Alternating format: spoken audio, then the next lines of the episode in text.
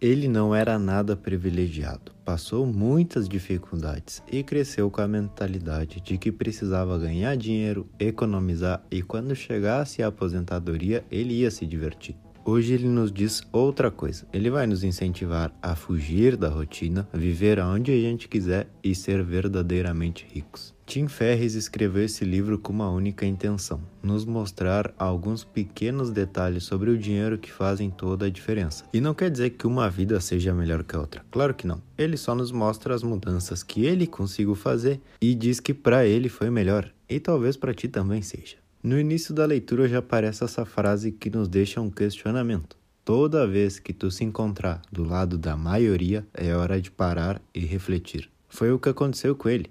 Viaja pelo mundo, tem muitas experiências, foi a shows que ele nunca pensou que ia ir, dormiu em lugares que ele nem sabia que existiam, aprendeu coisas que ele nunca tinha feito. Mas dois anos antes de tudo isso, ele estava no emprego dele, não se sentia feliz, percebia que era só mais um e parou para refletir. Toda essa estratégia está definida por quatro passos: definição, eliminação, automação e liberação. Agora a gente vai ver melhor o que está escrito dentro de cada um deles. Na primeira etapa sobre a definição, ele fala sobre as regras que mudam as regras. O que seria isso? Seriam regras que mudam o normal, mudam o que todo mundo faz e acha que é o correto. As regras que ele programou na sua relação com o dinheiro. O primeiro de tudo é que a aposentadoria deve ser vista como a pior das hipóteses, como um seguro de vida caso algo horrível te aconteça e te impossibilite de criar novas fontes de renda, aí sim tu tem um dinheiro guardado. Mas que trabalhar a vida toda economizando, pensando em aproveitar só quando tu vier se aposentar, é uma prova de que tu está adiando esse aproveitamento por causa de uma ferramenta, que é o dinheiro.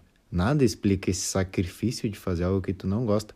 Não existe isso de não ter escolha ou ser obrigado a trabalhar. Não. O dinheiro que se guarda e não se investe, usa para pagar imposto e pronto. Guarda um pouco só para dizer que guarda então, mas não fica guardando pensando na aposentadoria. Isso aí é uma ideia totalmente errada e prejudicial para qualquer ser humano. Segunda coisa, a energia que a gente tem hoje não se compara com nossos interesses. Se tu recebesse uma proposta de trabalho agora, trabalhando 24 horas por dia pelos próximos 15 anos, recebendo um total de 100 milhões de reais, tu faria?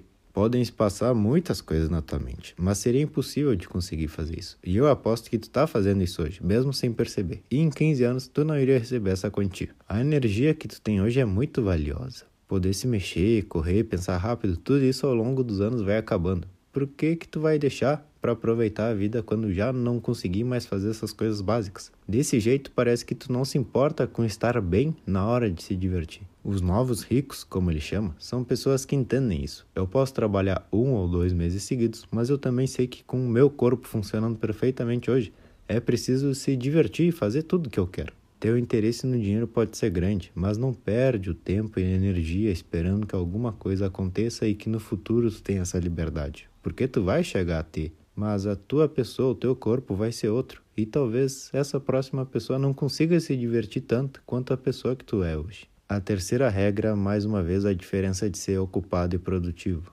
Isso a gente já falou muito aqui. Identifica qual a tarefa que mais rende e se foca em fazê-la. As coisas pequenas se resolvem e não precisam da tua atenção de imediato. Seja produtivo. E trabalhar pouco não te torna preguiçoso, bem pelo contrário. Aceitar ordens e ganhar pouco, sim, é um sinal de preguiça. A quarta regra é sobre nossa noção de tempo. Quando algo te incomoda, mas tu tem medo de se livrar disso, a gente diz que vai fazer ao invés de realmente tomar agora a decisão. Sair do emprego, estudar outra coisa, tudo isso te deixa nervoso por não saber como resolver depois. E realmente não tem como traçar um plano, mas vai lá, se demite e depois tu vai ver que se soluciona quase sem perceber. O tempo é uma ilusão, como muita gente já disse na nossa história. Então não deixa para depois, sai daí agora. A quinta regra ele diz que é melhor pedir desculpas do que permissão. Se tu acha certo, Vai lá e faz o que tu quer fazer, investe no que tu quer investir, mas não oculta tuas ações porque alguém vai pensar tal coisa. Começa a desenvolver as decisões próprias, feitas por ti. Só isso importa no final. A sexta regra é sobre usar bem as tuas melhores ferramentas. Ao invés de querer melhorar o que está ruim, continua focado no que tu é bom e pronto. Aproveita essa habilidade. É isso que vai te destacar. A vida não é que nem na escola, bem pelo contrário. Se tu for bom em uma única coisa e aplica ela, já é mais do que suficiente. A sétima regra é algo bem interessante, ele diz que as coisas em excesso tornam-se o oposto. Pensa em um cara que é pacifista. Ele todos os dias defende a bandeira dele e vai até onde for para implementar a ideia na cabeça de todo mundo. Mas nesse processo o cara está atuando mais como um militante do que um pacifista. Ele não permite as pessoas agressivas e responde com argumentos mais agressivos ainda.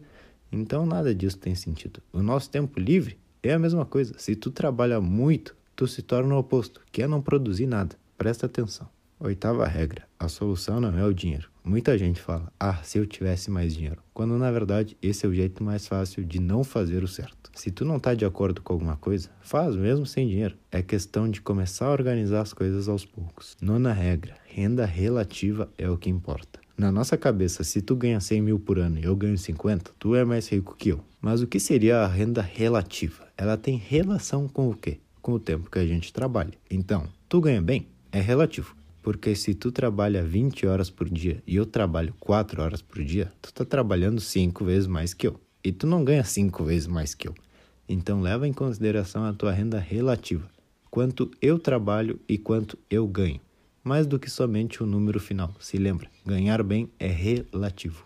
E a última regra sobre o assunto é a diferença do estresse e do eustresse. Essa segunda tu nunca deve ter ouvido. Nunca nos ensinaram isso, mas agora tu vai descobrir. O estresse é ruim e faz mal, mas o eustresse é bom, é saudável. Qual a diferença? O estresse é direcionado a teu chefe, a teu emprego. Essa sensação quando tu tem que re resolver várias coisas e sente que não é por ti. Mas o eustresse, sim, é por ti. É quando tu tem muitos problemas, mas são teus e que ao resolver tu é quem se beneficia e aos poucos tu começa a aproveitar teus problemas. Esse é o segredo. Se eu tenho um problema com meu podcast, é meu problema. E se eu resolver, eu vou estar resolvendo para mim. Então não é um estresse, é um eu estresse. E a vida não vai ser não ter problemas, mas sim aproveitar, resolver esses problemas enquanto for por ti. Essas foram as regras para a definição. Com isso em mente, tu já consegue pensar em algumas coisas diferentes do que tu está acostumado. Seguindo na definição, ele fala que essa palavra pode nos ajudar com muitas coisas além do dinheiro.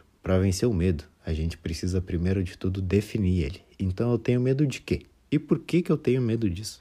A partir daí a gente consegue tomar essa ação que nos assusta, mostrando que a gente é capaz. Simplesmente dizer tenho medo não é suficiente. É uma boa desculpa, mas não serve de nada. Então define qual teu medo e depois passa por ele. Desse jeito, nada consegue te parar. Para finalizar esse primeiro passo, defina o pior cenário possível. Aceita ele e agora sim entra em ação, sempre lembrando que sem ação nada funciona.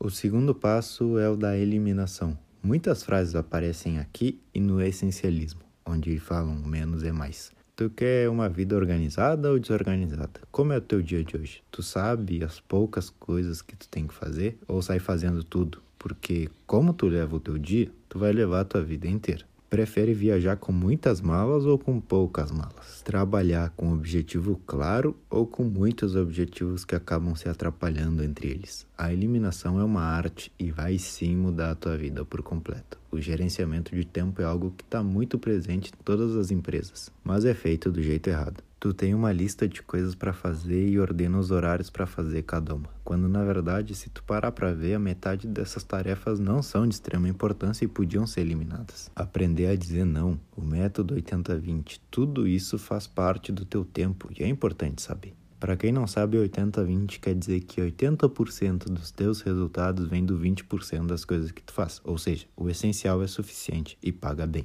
do que está preenchendo os horários livres com coisas que são desnecessárias. O terceiro passo do livro, automação, presta atenção nessa frase. O homem é rico na proporção de coisas que pode deixar rolar sozinhas. Para Tim, o autor, delegar as tarefas foi a etapa mais divertida da vida dele, quando começou a sentir que as coisas estavam sendo feitas, mas não por ele. E ele ganhava com isso. Que loucura! Nessa etapa ele não foi nada sério criava muitas coisas só para vê-las sendo resolvidas. É uma sensação mágica, mas cuidado, não delega tarefas só por delegar. Terceirize as coisas que tu percebe que os outros fazem melhor. Meu negócio é gravar vídeo. Quem edita é outro cara, que tem a manha, faz mais rápido que eu e fica bem melhor. E melhor ainda do que isso, esse tempo que eu tenho para não editar, eu uso para gravar mais. Esse é o poder. Automatizar, delegar, multiplicam teu poder, mas faz isso do jeito certo. E claro, se divirta um pouco, não tem problema.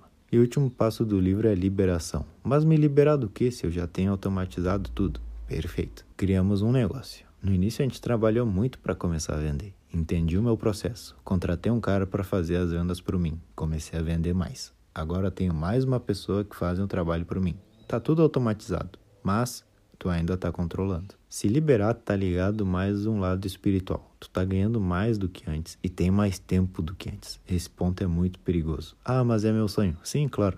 Mas a sensação de não fazer nada é algo que pesa e tu pode se sentir culpado. Tu tem alguém que cuida de tudo. Duas pessoas que produzem e vendem. Tu não precisa fazer muita coisa e consegue viver. E agora, eu tenho que fazer o quê?